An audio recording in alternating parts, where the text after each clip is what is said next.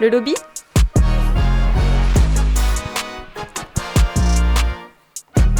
Radio Campus Paris. Et on ouvre euh, ce journal avec l'édito de Victor. C'est à toi, Victor. Alors, en rentrant de vacances, j'ai fait la grosse bêtise de rouvrir Twitter et Instagram. Et là, boum, il m'a pas fallu 10 minutes pour avoir envie de casser mon téléphone contre un mur. Donc oui, je précise qu'on peut avoir grandi en se sachant une petite pédale et avoir parfois la gestion émotionnelle d'un bouli préadolescent. je voudrais ce soir vous parler de deux sujets qui m'ont particulièrement saoulé. Premier agacement, sur Twitter la maléfique, plusieurs comptes de meufs ont lancé un débat qui disait en substance Hey les cis gays, vous êtes des gros misogynes parce que vous vous genrez au féminin pour dire des choses négatives. Bon, la question se pose, je suis d'accord, on peut en parler, on en a discuté récemment avec les membres de cette équipe hors antenne. Mais Twitter oblige, tout était ici, vous l'imaginez, dans la mesure. Et aucune ne tentait d'esquisser la moindre explication. Alors moi je vais vous en livrer quelques-unes. Premièrement, quand on a été, comme c'est le cas pour beaucoup de gays, genré par les autres au féminin pendant une bonne partie de son enfance et adolescence, et évidemment pas pour chanter les louanges de nos qualités de sportive, on a bien le droit à l'âge adulte de se genrer au féminin, même si c'est pour dire des choses négatives. C'est un retournement de stigmate, c'est une forme d'empouvoirment. Deuxièmement, c'est une pratique qui se retrouve majoritairement dans des groupes et, oh wait, souvent ils sont constitués de gens qui subissent la même oppression. Donc en plus de retourner cette oppression, ils en font une force collective. Et troisièmement, c'est une pratique que les PD n'utilisent qu'entre eux.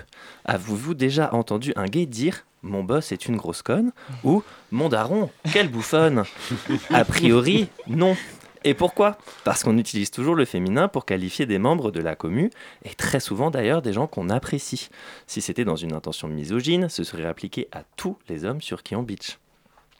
Mon deuxième ulcère a été provoqué par une story qui a beaucoup tourné sur Insta et qui se gargarisait d'apporter une définition de la queerness somme toute assez confondante de prétention.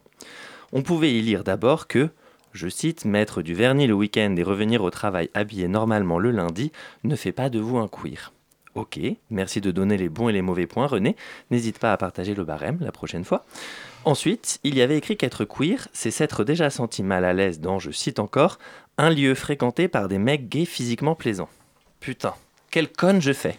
Je pensais qu'être queer, c'était se sentir en décalage par rapport à la cis-hétéronormativité. Et en fait, rien à voir, c'est être en décalage avec les mecs gays sexy.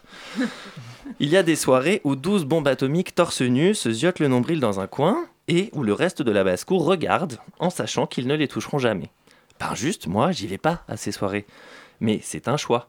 Ça veut pas dire que ce sont des bad gays, que les gens qui y vont ne sont pas assez pédés ou pas assez queer. Et dans l'autre sens, m'y sentir moi-même mal à l'aise ne fait pas non plus de moi in extenso un queer. Vous aurez donc saisi que j'ai trouvé cette définition tout à fait grotesque. Ce qui est le plus agaçant, c'est que ces deux petites histoires ont pour moi la même finalité.